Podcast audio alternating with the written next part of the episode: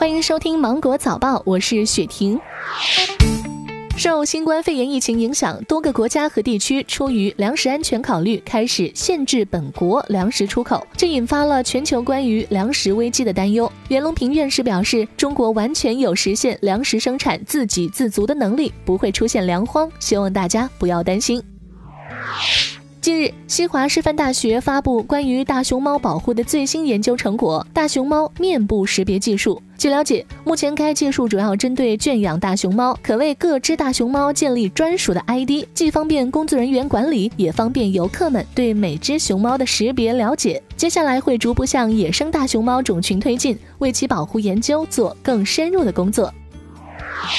日前，南通丁女士反映称，隔壁邻居焦女士在外墙装了监控探头，丁女士感觉隐私受到了侵犯。而焦女士表示，她装的摄像头拍不到丁女士家的院子，装摄像头主要是担心丁女士养的狗会侵犯自家小孩。对此，律师表示，如果丁女士觉得自己的隐私被侵犯了，是可以向法院提起诉讼的。醉驾甩锅给卤豆腐和槟榔，交警严查酒驾，接连被套路。近日，常州交警查酒驾时，一名驾驶员涉嫌醉驾。面对民警的询问，他竟称这是因为吃了卤豆腐所导致的。民警表示，那吃一斤都不可能达到这个数值呀。而另一位被查到醉驾的驾驶员却甩锅给吃槟榔。民警表示，传说中吃完会导致酒驾的食物，其实检测出的酒精含量并不高，而且在五到十分钟之内都会回落到零。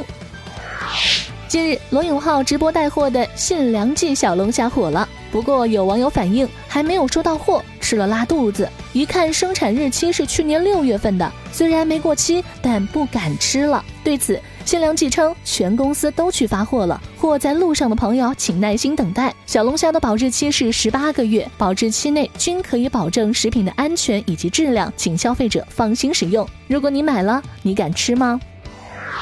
八号，中国东方航空发布紧急的公告称，近期东航国际返程航班座位供需矛盾异常的尖锐，市场上存在个别违规虚占座位、高价倒卖机票的不法行为。为了有效遏制这一现象，即日起开展遏制违规倒卖机票的专项行动。凡购买机票时支付的费用高于公布运价的旅客，可以向东航投诉举报，并提供相应的凭证。东航将进行调查，并协助维护旅客的合法权益。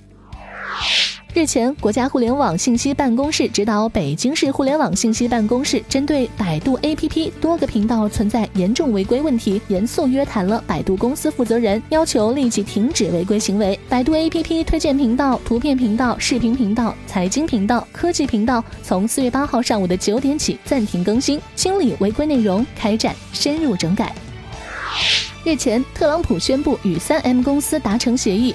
三 M 将在三个月内每月额外提供五千五百五十万只口罩，总计一点六六五亿只。当日晚间，三 M 发表声明称，进口口罩大部分将来自中国工厂，并继续将美国本土生产的口罩出口至加拿大和拉丁美洲等地区。最后这条消息，各位女性朋友需要了解一下了。关于如何才能让皮肤早衰慢一点儿，中国医科大学航空总医院皮肤科主任刘永生表示，皮肤呢也是需要偶尔轻断食的。长期过分的保养、化浓妆等，会让皮肤腺体提前的退休，导致皮肤未老先衰。每周让皮肤休息一天，尽量的不化妆。但某些护肤程序必不可少，选择不起泡的清洁品，避免用力揉搓，做好保湿和防晒。好了，今天的新闻就到这里。我是精英九五电台的雪婷，祝你度过美好的一天，拜拜。